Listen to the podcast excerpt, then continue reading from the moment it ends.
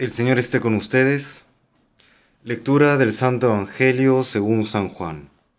Gloria a ti, Señor. En aquel tiempo Jesús levantó los ojos al cielo y dijo, Padre, no solo te pido por mis discípulos,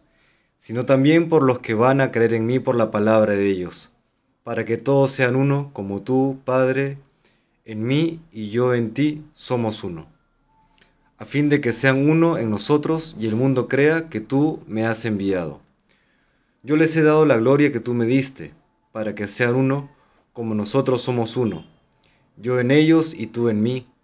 para que su unidad sea perfecta, y así el mundo conozca que tú me has enviado y que los amas como me amas a mí.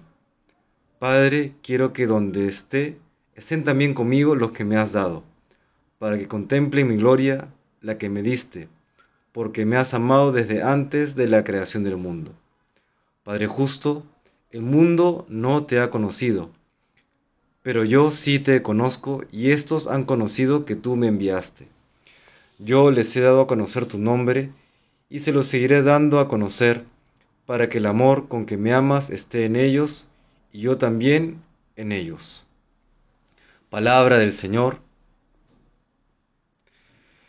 Seguimos en el capítulo 17 del Evangelio según San Juan, en esta oración llamada la oración sacerdotal de Jesucristo. Y el Señor sigue dirigiéndose al Padre por todos y cada uno de nosotros. Dice hoy que no solamente pide por sus discípulos, sino por todos aquellos que van a creer por su palabra, es decir, por cada uno de nosotros que somos discípulos gracias al testimonio de los apóstoles y de tantos otras personas, tantos fieles cristianos que supieron evangelizar de palabra y de, de, vida y de testimonio. Entonces aquí una, una, primera, una primera anotación, un, primer eh, llamado a la conciencia. De, las, de, de nosotros depende la fe de las futuras generaciones, de cómo sepamos transmitir nuestra fe a través de nuestras palabras y de nuestro testimonio de vida. Muchas veces vemos, por ejemplo, como padres de familia eh, con el paso de los años ven con tristeza que eh, sus hijos, eh, y en algunos casos, en el caso de los abuelos, sus nietos, se apartan de la fe, de, de la fe en el Señor. Y esto, por supuesto, no es solamente responsabilidad de los padres, aunque sí ellos tienen la responsabilidad primera, sino que también depende de la fe de todo el conjunto de la sociedad, es decir, de, cada uno de nosotros dependerá la, fe de las futuras generaciones, porque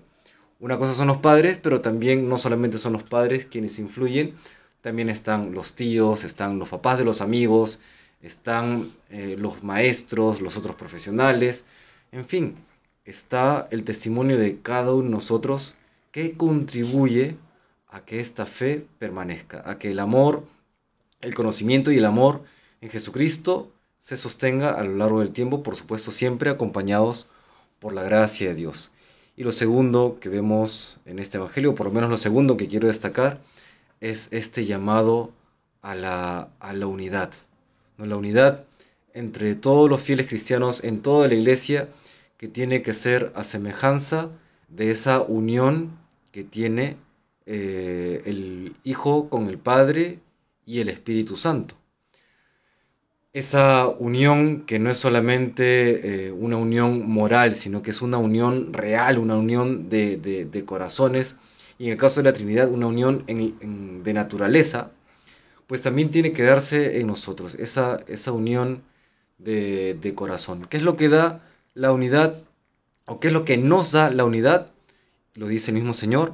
el que nos amemos como Cristo nos ama, el que nos amemos eh, mutuamente como el Padre ama al Hijo. Y esto de por sí ya muestra una, tarea que nos desborda, que nos supera. Y es por eso que ya en esta preparación eh, casi casi inmediata a la solemnidad de Pentecostés, en que recordaremos y actualizaremos, haremos presente aquella acción del Espíritu Santo en los primeros apóstoles y que se mantiene a lo largo de la iglesia, le seguimos pidiendo a este Espíritu Santo, al Espíritu del, Señor, el Espíritu de la verdad, que nos dé esa capacidad de de amarnos como Cristo nos ha amado, como el Padre ama al Hijo, como, como Dios mismo nos ama a cada uno de nosotros, para que así se dé la unidad que tanto necesitamos, que se ve a diferentes niveles eh, en nuestra vida, tanto a nivel familiar como ya luego a nivel social, a nivel entre las diferentes naciones, eh, cuánto necesitamos del Espíritu para que transforme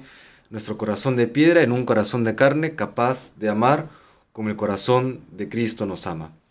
Le pedimos pues al Señor estas dos gracias de manera especial el día de hoy, que sepamos dar testimonio de nuestra fe